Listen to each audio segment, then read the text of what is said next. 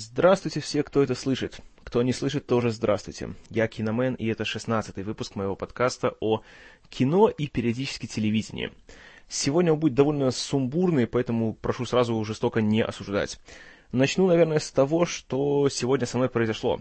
Сегодня мой новый слушатель, Евгений Джей, вот тут прошу прощения, если неправильно произнесу фамилию, Репель или э, Репель, ну, ты уж, Евгений, мне как-нибудь э, объясни, как это правильно будет. Э, надеюсь, не против, что я называю тебя на «ты». Э, прислал мне гигантский-гигантский фидбэк в нескольких частях, и я бы хотел сначала его немножко выборочно зачитать и на него ответить. Итак, доброго времени суток. Включил 15-й подкаст, начал слушать с удовольствием, потом немного поморщился после Михалкова, потом перестал жевать чипсы после, в скобках, прости господи за то, что я сам такое пишу, буратины, а после совсем как-то нажал на стоп после ужасного певца Тимберлейка. Так, вот сразу тут на этом э, абзаце немножко остановлюсь и задам пару вопросов. Поморщился после Михалкова. Э, это имеется в виду новость так на тебя повлияла, или просто ты являешься поклонником творчества Никиты Сергеевича? Если, э, правда, вот ответ на второй вопрос будет «да», то мой тебе совет в будущем просто проматывай части, где я говорю про Михалкова, потому что шансы на то, что что-то хорошее буду говорить о нем или о его, с позволения сказать, фильмах, э, довольно небольшие. А, потом, по поводу Буратино, как я назвал э, Квентина Тарантино так немножко. А ты еще потом спрашиваешь меня, откуда желчь и откуда мнение? Желчь, я не знаю, наверное, из моего характера. Мнение, ну, тоже, наверное, оттуда же и от меня. А, наверное, стоит немножко сказать о моем отношении к Квентину Тарантино как э, к кинотворцу, как к человеку и вообще как к явлению современного общества. Я скажу честно, на мой взгляд, он дичайшим образом переоценен. У него есть буквально один хороший фильм «Криминальное чтиво». Вот единственный его фильм, который я могу смотреть много, пересматривать и каждый раз получать удовольствие. А все остальные, они, ну, я скажу честно, «Бешеные псы», ну да, там есть пара хороших сцен – да, там хорошие актеры. Там Харви Кайтел, Стив Бусеми, покойный Крис Пен, Тим Рот.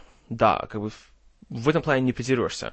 Диалоги довольно-таки неплохие. Есть, конечно же, культовая сцена, где Майкл Мэтсон отрезает э, полицейскому ухо и жестоко его пытает, обливает бензином под песню э, «Stuck in the middle with you». Это все классно. Но «Бешеные псы» до сих пор не могу смотреть от начала до конца. Просто как-то не чувствую какой-то такой цельности в нем. Потом, после «Криминального чтива», после его гигантского триумфа и этой золотой пальмовой ветви э, Канского фестиваля, э, вот следующий фильм вышел только через три года, это Джеки Браун был. И скажу честно, я смотрел Джеки Браун, реально минут 20 больше мне не хватило. Хотя вроде бы думаешь, это экранизация культового писателя Элмора Леонарда, который там чуть ли не любимый во всем Голливуде автор криминальных романов. Там такие актеры, как Сэмюэл Джексон, Роберт Де Ниро, Э, Майкл Китон, э, кто там еще был, подождите. Ну, Бриджит Фонда, Пэм Грир, звезда. Black Exploitation кино из 70-х. И вроде все классно. Вот читаешь описание фильма и думаешь, ну супер, вообще, Тарантино снова вернулся к криминалу, будет полный отпад. А смотришь и спать хочется. И, я не знаю, и как-то, в принципе, я не единственный, кого этот фильм разочаровал. А, ну, Тарантино, само собой, залег в, в долгую спячку, вернулся потом только в 2003 в конце года, сняв своего «Убить Билла» в двух частях. И вот тут произошел переломный момент, когда вся моя какая-то такая любовь, и, знаете, такой вот... Эм, какой-то такой ажиотаж вокруг него, как-то у меня вообще полностью исчез. Потому что сейчас вроде Тарантино превратился в человека в бренд – и сейчас скажут Тарантино, сразу, о, да, это круто. Потому что любить Квентина Тарантино, это просто по умолчанию, это вот такое состояние всех, кто более-менее интересуется кино. А я его не люблю сейчас. И, скажу честно, «Убить Билла» я смотрел, я просто недоумевал. За что все ставят ему максимальные оценки? Что в этом фильме все такого нашли? Ну, блин, ахинея какая-то, четыре часа подряд, если две части вместе смотреть. И я не знаю, я просто... Это, знаете, культурный шок называется. Но фильм стал супер успешным. Само собой, опять говорили, ах, ну, Квентин, ну, молодец, ну, вообще зажег. А я не понял, в чем здесь э, весь прикол. Э, Еще больше я не понял прикола. Когда вот вышел Grindhouse, и когда его разделили на две части, и Тарантино выпустил в прокат э, двухчасовую версию своего этого Death Proof, доказательства смерти. И я смотрел фильм, и я думал, наверное, со мной что-то не так. Потому что я смотрел фильм, реально, мне... Я даже не могу свои эмоции выразить. Я просто смотрел, и я не понимал, что все в этом нашли. И это показывали в Каннах? И вот, вот от этого все так вот фанатеют, и за, на это ему дали 70 миллионов долларов? На, на вот этот вот бред? Я не знаю, люди, ну честное слово. «Бесславных ублюдков» я еще не смотрел, но в ближайший, наверное, месяц-два я это обязательно восполню. Ну, судя по отзывам и даже как бы э, по мнениям людей, чье мнение, простите за тавтологию, чье мнение я уважаю, фильм получился как бы уже более-менее нормальным. Но пока не посмотрю, ничего не скажу. И в целом Тарантино, на мой взгляд, это реальный режиссер однодневка. И ему просто слава ударила в голову, и с тех пор он просто ее нещадно эксплуатирует. Он стал таким уже, знаете, более пиарным таким человеком. И он больше, сейчас он больше известен не по своим фильмам, а по своим появлениям на, на публике или по своим эпизодическим ролям в других фильмах. И в целом потому, как он любит э, много болтать про другие фильмы и восхвалять самого себя. Вот поэтому, в принципе, у меня такое отношение к нему не самое, скажем так, э, такое уже, знаете, я не становлюсь на колени и не, не считаю себя недостойным говорить о его шедеврах. Потому что шедевр только один. Вот. А, продолжаем фидбэк Евгения. А, вот он немножко написал по поводу перезапуска Ларри Крофт. А, его мнение об игре Tomb Raider, о том, как он в нее играл еще давным-давно на компьютере Pentium 1, Э, какие у него очень хорошие воспоминания на, эту тему остались. А, потом вот пишет, лично я против экранизации игр. По моему мнению, чем брать э, в кавычках имя и делать из этого шлак, как Mortal Kombat и тому подобное, лучше брать новую, выращенную с нуля историю и персонажей, но вуалировать это все атмосферой того, откуда все украдено. Но ясное дело, бизнес диктует другие правила, и для бизнеса это отлично, а для искусства плачевно. И еще при, э, написано, а игры это тоже искусство, да еще какое. Вот момент с нуля историю и персонажей, но вуалировать все атмосферой, по-моему, примерно то же самое сделали в как раз вот в «Обители зла» и в «Сайлент Хилле». Потому что там как бы нет прямого экранизации, прямой экранизации ни одного сюжета какой-либо из частей игр. Но атмосфера сохраняется. И, по-моему, как раз в Silent Hill это довольно неплохо было сделано. Вот именно в плане работы художника и как бы вот воссоздание города и это его э, такой двойственной натуры, по-моему, там все хорошо получилось. Но есть одна вот проблема у фильмов, которые выглядят как экранизации игр, точнее, которые являются экранизациями игр. Когда их смотришь, и вот в том же Silent Hill тоже это было большой-большой проблемой. Такое впечатление, что ты смотришь, как кто-то играет в игру, а не смотришь полноценный фильм. И как любой геймер вам скажет, нет, нету занятия и ощущения более неприятного чем, и скучного, чем смотреть, как кто-то другой играет в игру, а не ты сам. И вот в этом, я считаю, проблема, в принципе, всех экранизаций видеоигр. Поэтому тут я с тобой абсолютно согласен. Правда, наверное, у нас с тобой немножко разные для этого причины. Но тем не менее. А, тоже Евгений пишет. Самый ужас для меня в виде возможного ремейка — это пятый элемент — пятый элемент, если честно, я даже не знаю, соберется ли кто-либо его переснимать. Если, конечно, сам Люк Бессон потом не возьмется и не сделает это. Потому что все права, по-моему, принадлежат именно ему, потому что он там и сценарист, и продюсер, и все дела. Э, если честно, «Пятый элемент» вот тоже один из тех фильмов, которых, от которых все у нас тащатся, а мне как-то не особо. Даже когда я смотрел его в первый раз, когда мне было, по-моему, 10 лет, Э, как-то я смотрел его, я тоже так немножко не понимал. Ну, ну не знаю, ну как-то, да, вроде все такое дорогое и шумное, и, и, и Брюс Уиллис. Хотя, конечно, Брюс Уиллис с, с его милированием, я не знаю, чем он думал. А, Мила Йович, ну да, Мила Йович-то классно. Особенно, когда была такая рыжая там, да, да. После этого фильма я не знаю, сколько еще, кроме меня, э, десятилетних мальчиков в нее страшно влюбились. Э, да, это, это, это было хорошо. Но когда в конце начинается вся эта клоунада с тем персонажем Криса Такера, этим трансвеститом, и какие-то инопланетяне прилетают опять, какая-то там безумная пальба начинается, какая-то опера. Я скажу честно, наверное, просто у меня не такое чувство юмора, и как-то я вот... У меня не получилось перейти вот от такого серьезного апокалиптического фантастического экшена к вот такому французскому фарсу. Поэтому пятый элемент для меня он скорее такой любопытный пустячок, чем реально какое-то такое суперстоящее кино. Но, опять же, это только мое мнение, поэтому я... Оно исключительно мое, и ни в коем случае я не говорю, что оно правильное, и что я кому-то его навязываю. А, вот тоже интересную вещь написал мне Евгений. Но я бы с удовольствием уничтожил бы «Матрицу» и переснял ее с нуля, с обязательным добавлением суперфишки из Шерлока Холмса, с предварительным показом плана избиения в Рапиде и последующим избиением в реальном времени. Насчет «Матрицы» я скажу только одно. Я бы не стал трогать э, «Матрицу» и переснимать ее. На мой взгляд, это как раз фильм все так, как надо. Я бы лучше наложил мораторий на показ и продажу на любом носителе ее сиквелов. Потому что, когда меня спрашивают, что мне не нравится в «Матрице», я всегда говорю, у нее есть два минуса. Они называются «Матрица перезагрузка» и «Матрица революция». Вот убрать бы их, чтобы был только один фильм, а не трилогия, было бы супер, цены бы ей не было. А так, сиквелы к «Матрице» — это продолжение того вида, которые смотришь, и после них уже первый фильм тебе кажется хуже, чем он был на самом деле.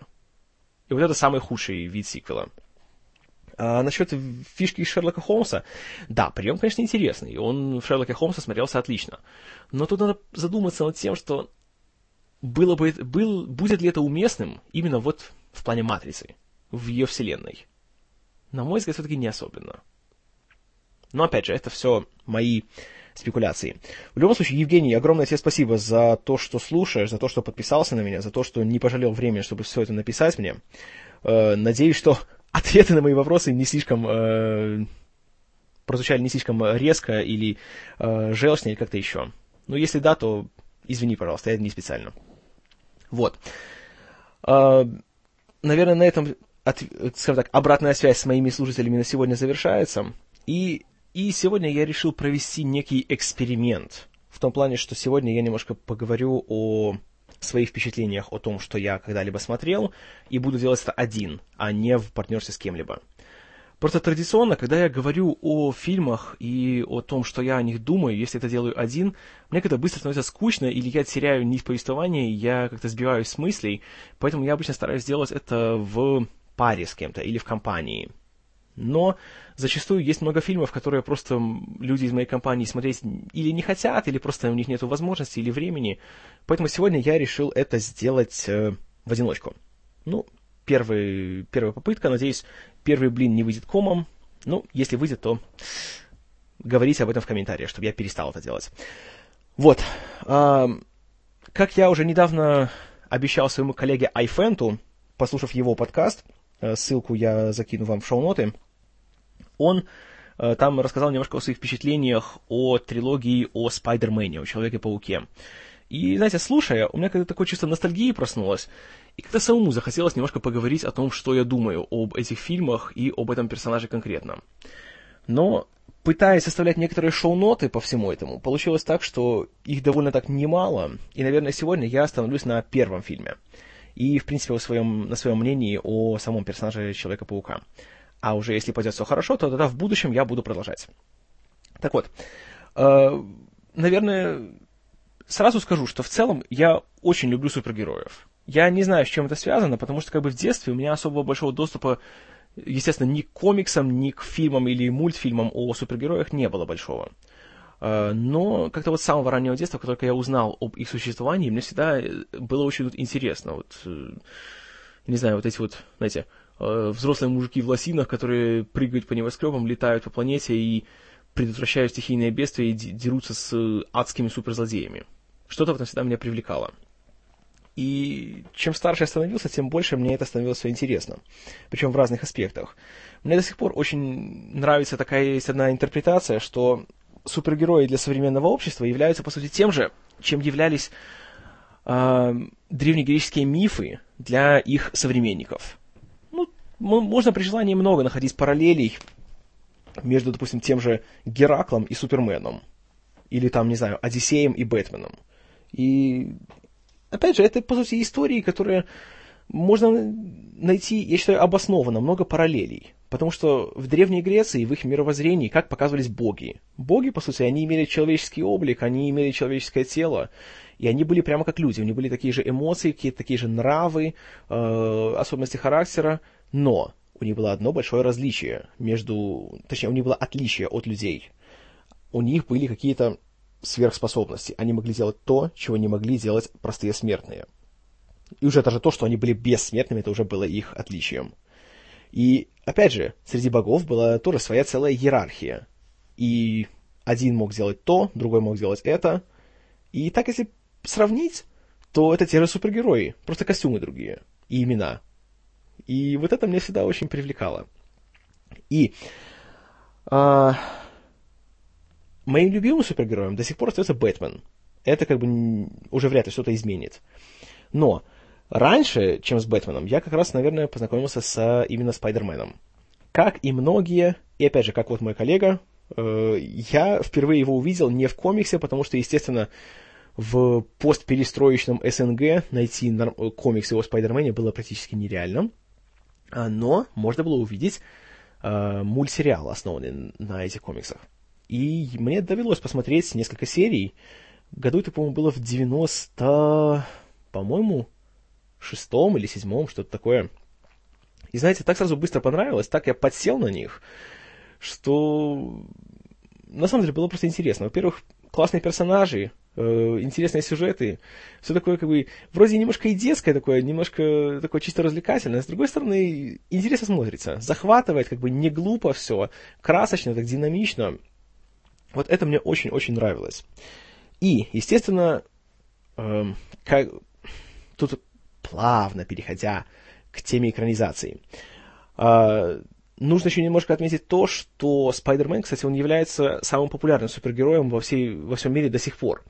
Лет, по-моему, 6 или 7 назад проводился опрос среди как фанатов комиксов, так и их самых э, таких известных авторов. И э, на первом месте оказался Спайдермен, причем в обоих опросах. И вот это очень, я считаю, показательно. Причин этому найти, я думаю, можно много.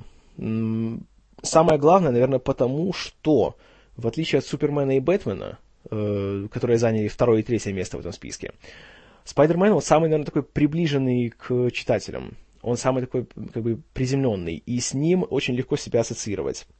Не в плане с именно самим Спайдерменом, а с его таким бытовым альтер-эго, Питером Паркером, который является, ну, таким, знаете, подросток, такой немножко, как это, ботаник, э, изгой, по сути, которого, как бы, ну, знаете, никто особо крутым не считает, и которого чморят все, кому не лень. И в тот или иной этап жизни, я думаю, каждый человек так себя чувствует.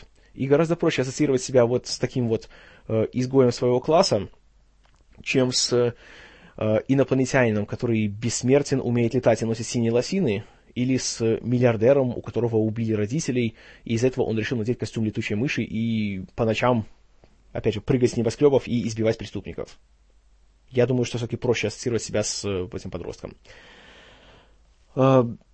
И, я думаю, это одна из главных причин, по которой Спайдермен вот уже 49 лет издается комикс, и он до сих пор, популярность его не угасает.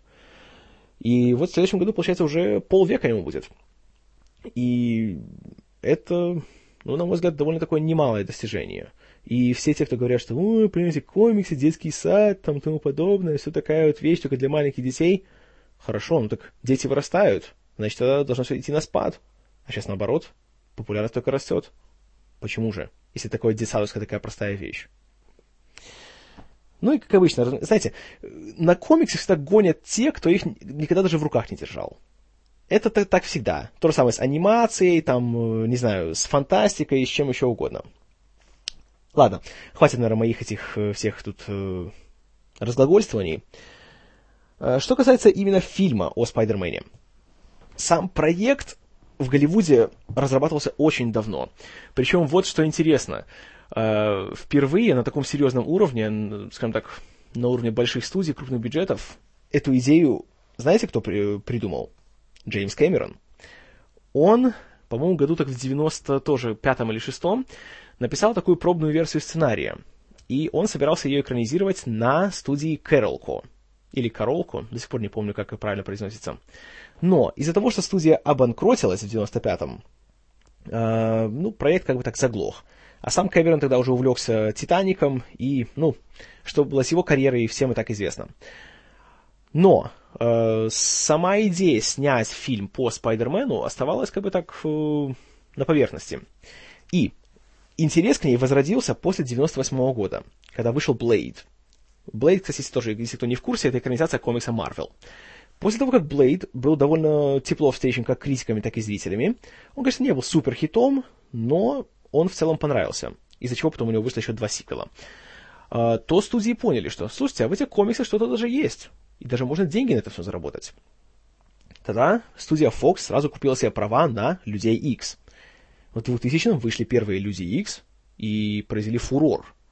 И тогда уже студии давай мигом запускать проекты по экранизациям комиксов. Ну и вот э, студия Columbia, которая принадлежит компании Sony, э, наверное, благодаря этому у них хватило денег, чтобы э, прикупить себе права на самого главного героя всей конюшне Марвел, на Человека-паука они стали активно разрабатывать этот проект. Э, правда, поначалу были большие трудности в плане и с написанием сценария, и с поиском режиссера. Э, много людей пытались что-то как-то сдвинуть с места. Э, кстати, за основу сценария послужил все-таки то, что написал Кэмерон. И, среди прочего, ему принадлежала та идея, чтобы сделать у Спайдермена, чтобы паутина у него естественным путем получалась, как бы просто выделялась из рук а не так и было в комиксах, что Питер Паркер, просто будучи таким вот очень умным э, студентом или школьником, да, еще что-то школьником был, он просто соорудил себе такие специальные приспособления, которые он заправлял такими специальными кассетами, и они выстреливали его культовую паутину. Кэмерон сделал его таким мутантом. Поэтому уже за это ему спасибо. А, среди прочего, как ни, как ни странно, Дэвид Финчер тоже в свое время предлагал э, свою версию этого, скажем так, этой истории. Но, как он впоследствии говорил, она для большой студии получилась слишком странной и слишком такой чудной, поэтому от него быстро отказались. Ну и предлагали практически любому такому крупному экшен-режиссеру, который только был в Голливуде. Даже Крису Коламбусу, который снял «Один дома» и потом первого Гарри Поттера. Слава богу, что его никто сюда не дали ему это снимать. И э, впоследствии выбор режиссера был довольно таким интересным и очень необычным. В 2001 уже начались съемки, был готов сценарий, хотя сценаристов было очень много, кто работал над ним. Э, в титрах в конечном итоге указали только одно имя – Дэвид Кэп. Э, Дэвид Кэп, он известен своей работой вместе со Стивеном Спилбергом. Он писал сценарии к «Парку юрского периода», к «Войне миров» и, среди прочего, к четвертому «Индиане Джонсу». И, кстати, еще и к другому фильму Финчера э, «Комнате страха». В целом такой довольно уважаемый сценарист, хотя у него есть один большой минус, о котором я поговорю чуть позже. А на пост режиссера в конечном итоге, тоже вот чем удивили практически всю общественность, взяли Сэма Рейми. Сэм Рейми на тот момент не был большим игроком в Голливуде, и он был скорее таким независимым режиссером и режиссером низкобюджетного кино. Он был долгое время имел только культовую славу, потому что он э, в 80-х и начале 90-х снял три фильма под названием «Трилогия зловещие мертвецы», которые до сих пор остаются классикой такого трэш-хоррора и комедийного хоррора. Если вы не смотрели, я вам очень-очень рекомендую посмотреть все три части. «Зловещие мертвецы», «Зловещие мертвецы 2» и «Армия тьмы». Э, так вот назвали третью часть. Э, прекрасные, прекрасные фильмы, хотя такие немножко безумные но в хорошем смысле безумные. И там, конечно же, актер Брюс Кэмпбелл просто, ох, он там просто икона. А, в 90-х Рэйми постарался немножко расширить свой спектр деятельности. Он э, немножко сотрудничал с братьями Коинами. Например, он был соавтором их э, очень-очень хорошего фильма «Подручный Хадсакера», «The Hudsucker Proxy», который тоже как бы особой славой не пользуется, но, на мой взгляд, фильм отличный. Тоже очень всем рекомендую. Он даже появлялся в одном из эпизодов «Перекрестка Миллера», тех же против Коинов. И до сих пор у них такие довольно дружеские связи друг между другом. А затем он снял отличный, отличный фильм в 98 году «A Simple Plan», «Простой план».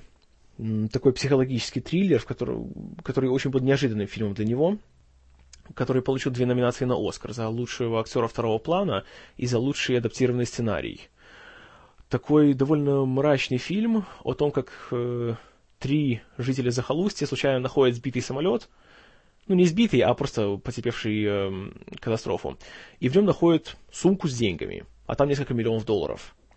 И вот решают ее себе прикарманить. И потом весь фильм значит, мы смотрим, как психологически это влияет на каждого из них, И начинаются все эти, знаете, паранойя, подозрения, что делать с деньгами, а что, если кто-то об этом узнает, а чьи они и тому подобное. И фильм, я сразу скажу, просто отличный. Вот, на мой взгляд, во всей его фильмографии самый лучший. И я его всем очень-очень-очень рекомендую.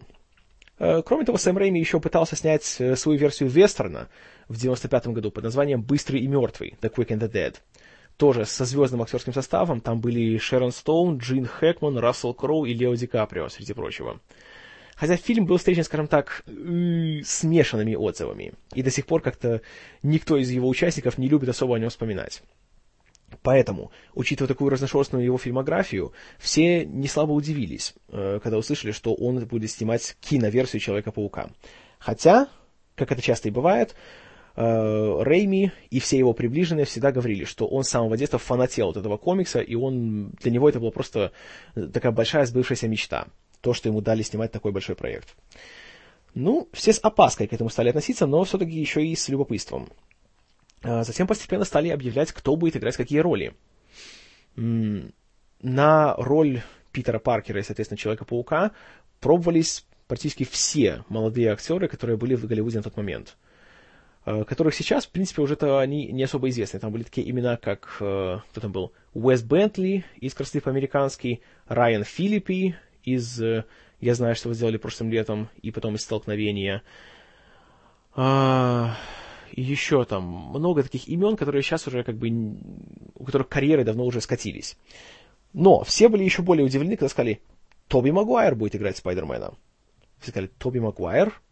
Этот э, такой маленький, низенький, который из Плезентвилля и правил виноделов с таким писклявым своим таким немножко девичьим голосом. Сказали, да, именно он будет его играть. Опять же, все так восприняли довольно так э, непонятно, что же с этого все получится. Потом уже чуть более при, приветливо отнеслись к тому, что на роль э, его безответной любви Мэри Джейн Уотсон взяли актрису Кирстен Данст. И, кстати, вот такая забавная параллель. Вот сейчас же делается перезапуск Спайдермена, называется «Удивительный Человек-паук». Там уже его возлюбленную будет играть Эмма Стоун, которая сам себе блондинка, а до этого казалась все время рыжей. Кирстен Данс тоже блондинка. Для фильма покрасился в рыжий цвет.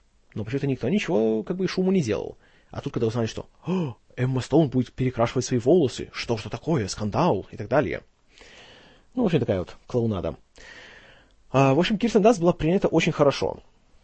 А, объявили, что главным злодеем в этом фильме будет классический тоже злодей из комиксов Зеленый Гоблин. И на его роль пробовались такие актеры, среди прочего, как Николас Кейдж и Джон Малкович. Вот довольно интересно, что Николас Кейдж, кстати, примерно в этот же период был еще и проект съемок нового фильма о Супермене. И, не поверите, его должен был снимать Тим Бертон, а Ник Кейдж должен был играть именно что Супермена. Слава богу, этот проект э, быстро развалился, и Бертон ушел, а Кейдж вместе с ним – Потому что, знаете, Николас Кейдж в роли Супермена, это было бы нечто. Но ни Кейджа, ни Малковича не взяли на роль, а утвердили другого очень хорошего актера, номинанта на Оскар, Уильяма Дефо. И, таким образом, вся команда уже была в сборе. Э, на фильм потратили что-то около 140 миллионов долларов, и в целом риск был очень большой для всех, как для студии Columbia, так и для издательства Marvel, потому что да, Люди Икс получились успешными, но всегда был шанс того, что это просто было вот, ну, удача. И все может провалиться с этим вот. Плюс Спайдермен все-таки такой большой персонаж, и для них он как бы, ну, для них он самый знаковый. И на кону была практически репутация самой вот этой марки. То есть, смогут ли они утвердиться в большом кино или не смогут. Как оказалось, смогли. И еще как. Когда фильм вышел, в первый свой уикенд он поставил рекорд по кассовым сборам. За три дня он собрал 114 миллионов долларов.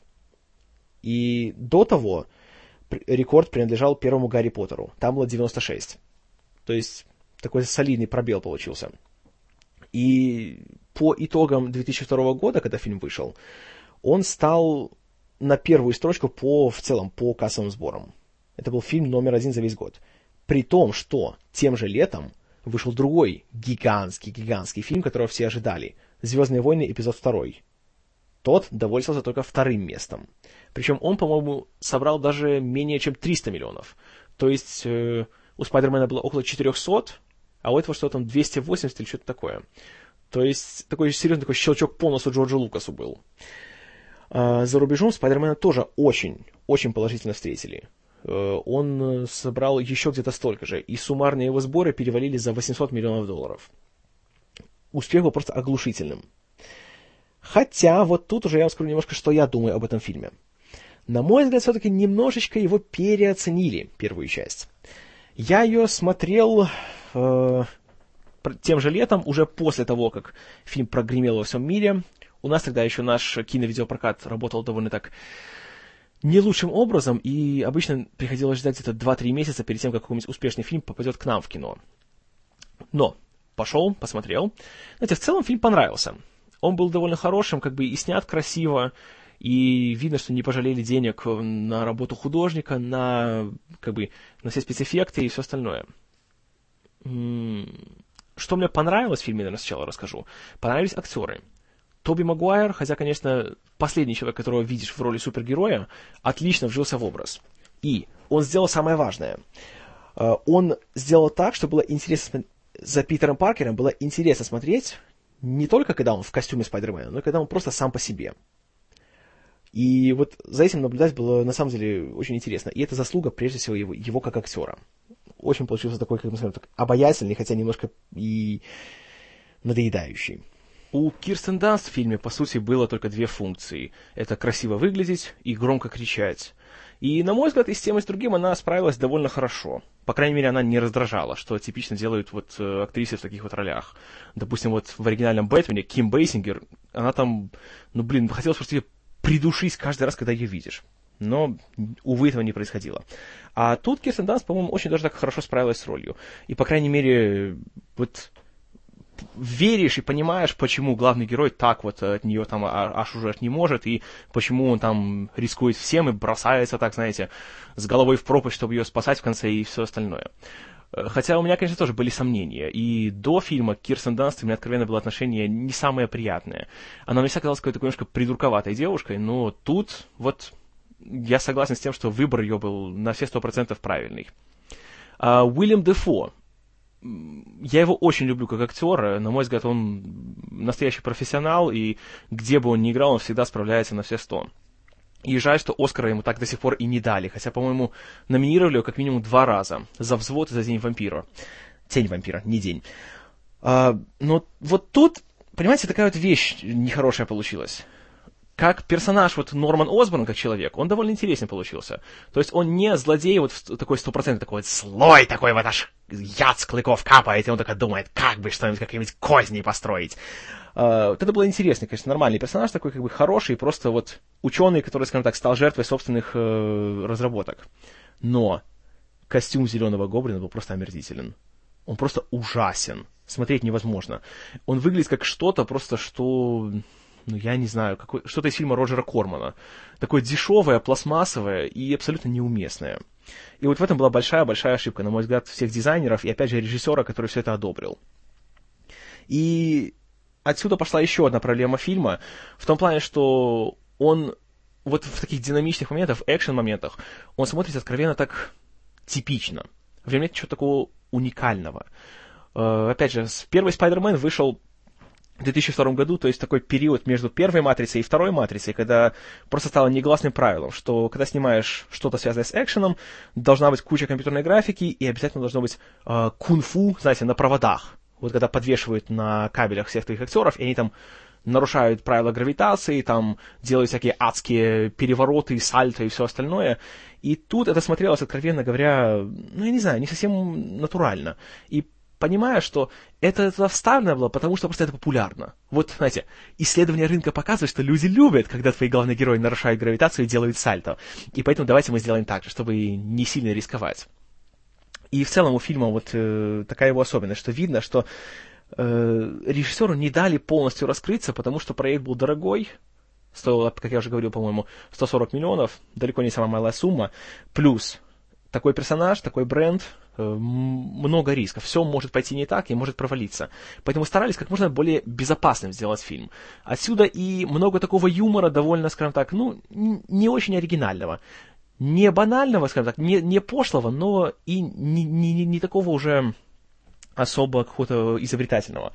Отсюда и экшн-сцены, которые смотрятся, как будто ты видел их уже много раз, и, опять же, в хороших фильмах, и они уже проверенные на практике. Но видно, что немножко не дожали они в этом плане. Хотя, вот что касается юмора, тут очень порадовало появление двух замечательных актеров. Э, наверное, самый главный, самый запоминающийся из всего фильма, да и по сути, из всей трилогии, это театральный актер Джей Кей Симмонс, который играет главного редактора газеты Daily Bugle, в которой немножко так подрабатывает Питер Паркер в роли фотографа. Uh, вот этот редактор Джей Джона Джеймисон, он просто шикарен. Он как будто вот пришел в фильм из 50-х. Он говорит с такой пулеметной скоростью, он сыплет остротами, и просто, так сказать, такая ходячая в хорошем смысле карикатура он, да, таких людей как бы в жизни не встретишь. С такой квадратной прической и с таким вот вечным непробиваемым взглядом, и таким циничным, таким циничным взглядом на мир. Но вот потому что его играет настолько талантливый актер, а Джей Кей Симмонс поразительный актер. Не верите, посмотрите сериал «Оз» или «Тюрьма Оз», где он играл мерзкого фашиста Верна Шиллингера. Uh, и посмотрите, как он просто перевоплотился. Он просто потрясающий. И в каждой его сцене, и как он, вот, uh, скажем так, его взаимодействие с остальными персонажами — это сплошная радость. Про него хоть целый фильм хочется посмотреть. Кстати, еще один забавный момент.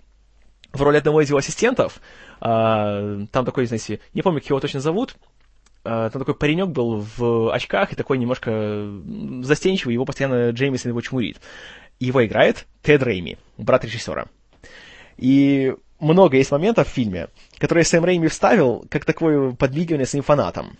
Например, вот в еще одной сцене, где Спайдермен впервые, скажем так, выступает э, на публике, когда он пытается стать рестлером, чтобы заработать себе денег на машину, разумеется, ну, вот это типично, конечно, знаете, ну, подросток, что он еще хочет? Машину хочет.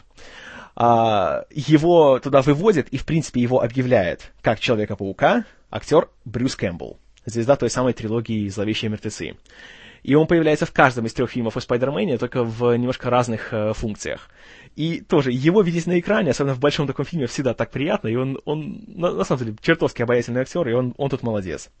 А, еще одно подмигивание фанатам комикса — это то, что появляется, как и в большинстве экранизаций Марвел, комикс-легенда Стэн Ли, соавтор оригинального комикса о Спайдермене. А, он появляется в сцене на Таймс-сквер, когда Зеленый Гоблин там начинает какой-то то ли парад, то ли концерт атаковать, и он там, э, буквально, он там ничего не говорит, его показывают там на 3 секунды. Он очень так возмущенно реагирует на все эти вещи. И он когда там то ли пригинается, то ли убегает. Такой седой старичок, э, усатый такой э, в очках. Во второй части он то же самое, тоже появляется, правда, уже немножко еще короче его роль. Там он уклоняется от куска бетонной плиты, которая падает на него. А уже в третьей он даже немножко заговорил, но об этом все в будущем. А еще одна фишка Сэма Рейми.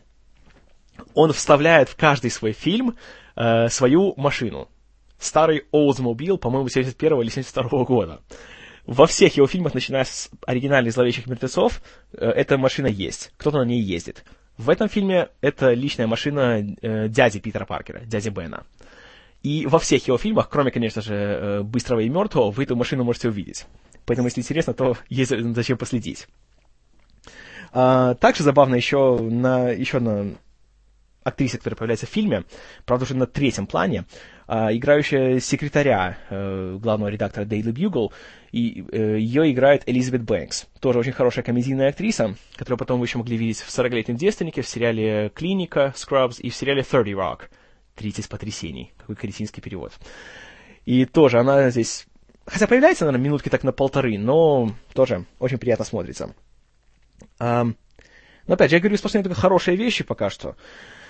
А, в фильме все-таки есть кое-что, что мне не понравилось. Это, как я уже говорил, это вот его такая в целом, знаете, стандартность. Тут видно, что это могло быть шедевром, но просто потому что студия очень боялась рисковать, поэтому фильм получился очень таким, ну, стандартным.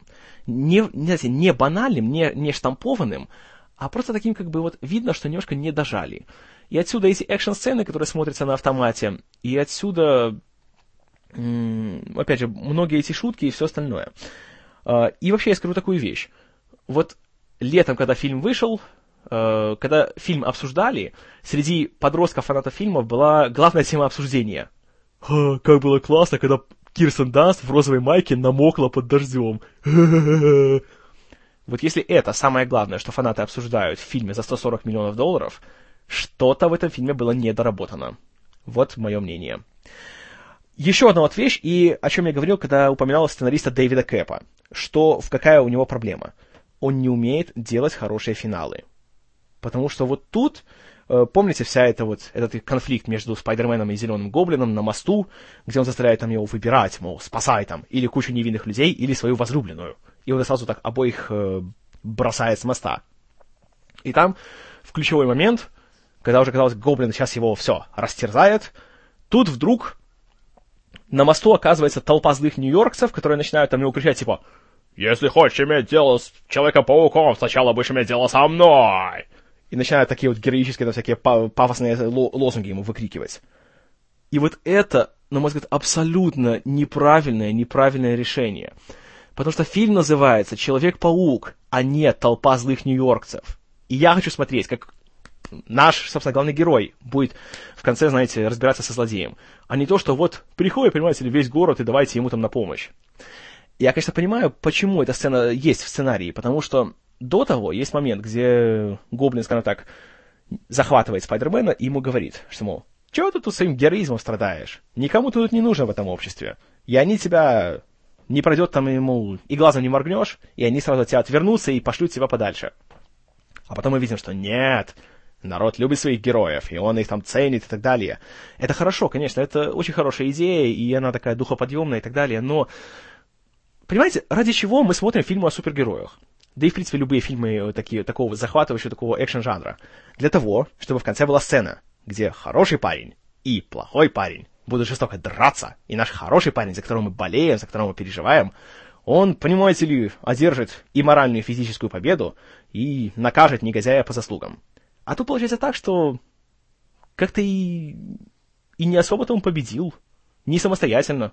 Все его там, понимаете ли, как-то его подтолкнули, поддержали. Поэтому вот это мне не понравилось. Немножко смазано получилось так в конце. Хотя, конечно, э, в целом получилось довольно так э, удовлетворительно в конечном итоге. Э, вот опять же, Уильям Дефо тоже. Было пара моментов, когда просто хотел отвернуться от экрана, потому что вот он немножко по-мультяшному играл в иных моментах. Например, эта первая сцена в этой его лаборатории, где он вкалывает себе эту адскую какое-то вещество зеленое, которое делает его безумным. Когда он нападает на своего пожилого коллегу по лаборатории, сначала он так становится на край какой-то своей там камеры, так, так вот руки расставив и прыгает на него. Боже мой, это настолько, не знаю, по-детски смотрится, настолько это как-то глупо, ну, не знаю, ну, ай, ну, конечно, это все уже мелкие такие придирки начинаются. А, в целом, фильм, фильм создает довольно приятное такое впечатление. У него самое главное то, что он смотрится с интересом, он смотрится так весело. Он не напрягает, он как бы понимает, что комикс изначально был не какой-то там такой, знаете, темный, мрачный там и серьезный, как, допустим, там вот комикс о Бэтмене там или о Людях Икс и все остальное. А он, знаете, он о подростке. А в чем суть юности, в чем суть подросткового возраста? Надо получать удовольствие, надо веселиться. И фильм веселит. И вот это, на самом деле, самое его, наверное, главное достижение, и что уже говорить, что фильм получился удачным и успешным. Еще меня лично всегда веселил такой немножко фрейдовский подтекст самой истории о Спайдермене. А, потому что, конечно же, главная его мораль — это то, что вот, как говорит дядя Бен, с великой силой приходит великая ответственность. И, по сути, вот э, то, что Питер Паркер становится Спайдерменом, он осознает свою ответственность, он становится таким более взрослым, то есть, как бы вот, ну, история такого, знаете, взросления, созревания и тому подобное. А еще прикольнее, вот именно в этой версии, и опять же то, что э, в фильмах Спайдермен естественным путем выделяет свою паутину, это такой забавный фрейдовский подтекст, что, по сути, история Спайдермена — это такая метафора переходного возраста. Вдруг тебя что-то происходит, тебя кусает радиоактивный паук, и ты резко открываешь себе какую-то физическую силу, ты становишься больше, становишься сильнее, у тебя появляются какие-то новые интересы, новые желания. Вдруг после этого как-то почему-то Питер Паркер так называется, начинает активно ухаживать за Мэри Джейн и так обращает на нее внимание. И, конечно, я не буду уже говорить о том, что символизирует тот факт, что вдруг у него после этого его организм начинает выделять какую-то белую липкую жидкость. Ну, Догадайтесь сами. И вот это меня, конечно, позабавило. И в этом плане, конечно, тоже интересно все это посмотреть. А, в конечном итоге, что я могу сказать о фильме «Человек-паук»? Несмотря на все его, скажем так, э, минусы и придирки, фильм сделал самое важное. Он, как в принципе и должен любой фильм о супергерое, он ввел нам этого персонажа, он заставил нас за него переживать, и он, ну опять же, он, мы в него верим, по крайней мере я, и хочется, когда фильм заканчивается, хочется посмотреть, что будет с ним дальше, а не думая, что, о, слава богу, прошло это все. Конечно, фильм мог быть чуть покороче. Э, есть некоторые сцены, которые откровенно можно было бы сократить. Но, с другой стороны, такая его немножко медлительность, это такая дань уважения и даже, может, отсылка к оригинальному фильму о Супермене, который 78 года. Тот, напомню, длился два с половиной часа. И он очень подробно, дотошно показывал нам историю того, как э, Супермен стал собой и как он вот открывал свою личность. Даже вот этот кадр, где Питер Паркер в костюме забегает в какой-то там переулок, где никого нету, и на бегу так вот разрывает свою рубашку, и в него видно это его, его костюм с э, Спайдермена. Прямая такая визуальная цитата из э, вот э, фильма о Супермене. Поэтому тут это, это нормально. То есть такая старомодность фильму, по-моему, пошла на пользу. В том плане, что он не торопится, он не выпендривается, и он делает упор больше на персонажа, чем на события. И, в принципе, вот это стало нормой для любой такой вот большой экшен-трилогии, особенно о том, что касается супергероев. Первый фильм ты вводишь своего персонажа и его мир, в котором он существует, чтобы зритель немножко освоился. А уже во втором, когда все, скажем так, фигуры расставлены на доске, тогда уже можно что-то делать, какое-то развитие с ними делать. Э, то же самое было и в «Людях X, и в новых фильмах о Бэтмене, и во всем остальном. И вот в чем большой плюс Спайдермена по сравнению, допустим, с оригинальным Бэтменом Тима Бертона. Тут главный герой, он главный никто не перетягивает одеяло на себя. Потому что посмотришь, как Тим Бертон снимал Бэтмена. Это реально фильм надо было назвать «Джокер». Потому что там у Джека Николсона было две трети экранного времени и, наверное, пять шестых всех экранных реплик. А Бэтменом какой-то такой чуть ли не эпизодический персонаж. Поэтому вот очень приятно, что вот марвеловской экранизации этого избежали. И по, потому фильм стал таким успешным. Как я уже говорил, по-моему, все-таки Спайдермен оригинальный немножечко получился, скажем так, перехвален. Но тут это скорее, знаете, сила бренда. Сила вот этой вот самого образа, самого персонажа, и поэтому его так вот все залюбили. В том числе и по кассовым сборам. А, что касается спецэффектов, например, в фильме, то тоже они я не скажу, что они что-то не дотянули, но просто были некоторые сцены, когда видно, что они в фильме только для того, чтобы показать, какие молодцы мастера по спецэффектам. Они, конечно, молодцы. И компьютерная графика здесь очень хорошо использована, и полеты Спайдермена выглядят так довольно так, ну, знаете, не то чтобы супер реалистично, но красиво смотрится. И так довольно все это натурально. Э, но, опять же, спецэффектами руководил замечательный человек по имени Джон Дайкстра, который работал еще на оригинальных «Звездных войнах». Поэтому так человек, скажем так, э, пионер вообще, в принципе, больших спецэффектов в американском кино. Но есть, опять же, как я уже говорил, сцены, где можно было просто их убрать, и они бы никак не повлияли плохо на весь фильм. Поэтому тоже вот это вот... Но опять же, фильм должен быть безопасным. Надо вставить такие вот кадры, которые будут вот такие броские и как бы так вот говорить, что вот, смотрите, как мы можем, какие мы молодцы. Поэтому это тоже, как бы я не скажу, что это большой плюс фильма. Вот. А, концовка фильма, опять же, вот самые последние кадры тоже довольно-таки хорошие. Приятно было видеть что в кои-то веки фильм о супергерое, где в конце все-таки главный герой и главная героиня не оказываются вместе. И главный герой такой мужественный делает такой, знаете, выбор, что все-таки долг превыше всего, и надо все-таки быть взрослым, важна честь, ответственность и тому подобное. Ну и, конечно же, тогда еще мало кому известный актер Джеймс Франко уже, скажем так, такую делает затравку на вторую часть, что вот, понимаете ли, отомстит он за своего отца Уильяма Дефо, еще устроит ему Спайдермену. И, скажу честно, когда смотришь вот эти последние кадры, где идет Тоби Магуайр, так драматично ему дует ветер в лицо в замедленном темпе, и за, за кадровый голос говорит «Кто я? Я Спайдермен». И, скажу честно, верим. Да, он Спайдермен. И не можем дождаться, когда мы увидим его снова. По крайней мере, такое было ощущение у меня. В конечном итоге, наверное, несмотря на все это, все-таки фильм получился скорее хорошим, чем отличным. Из 10 баллов я поставил бы ему баллов, наверное, 7.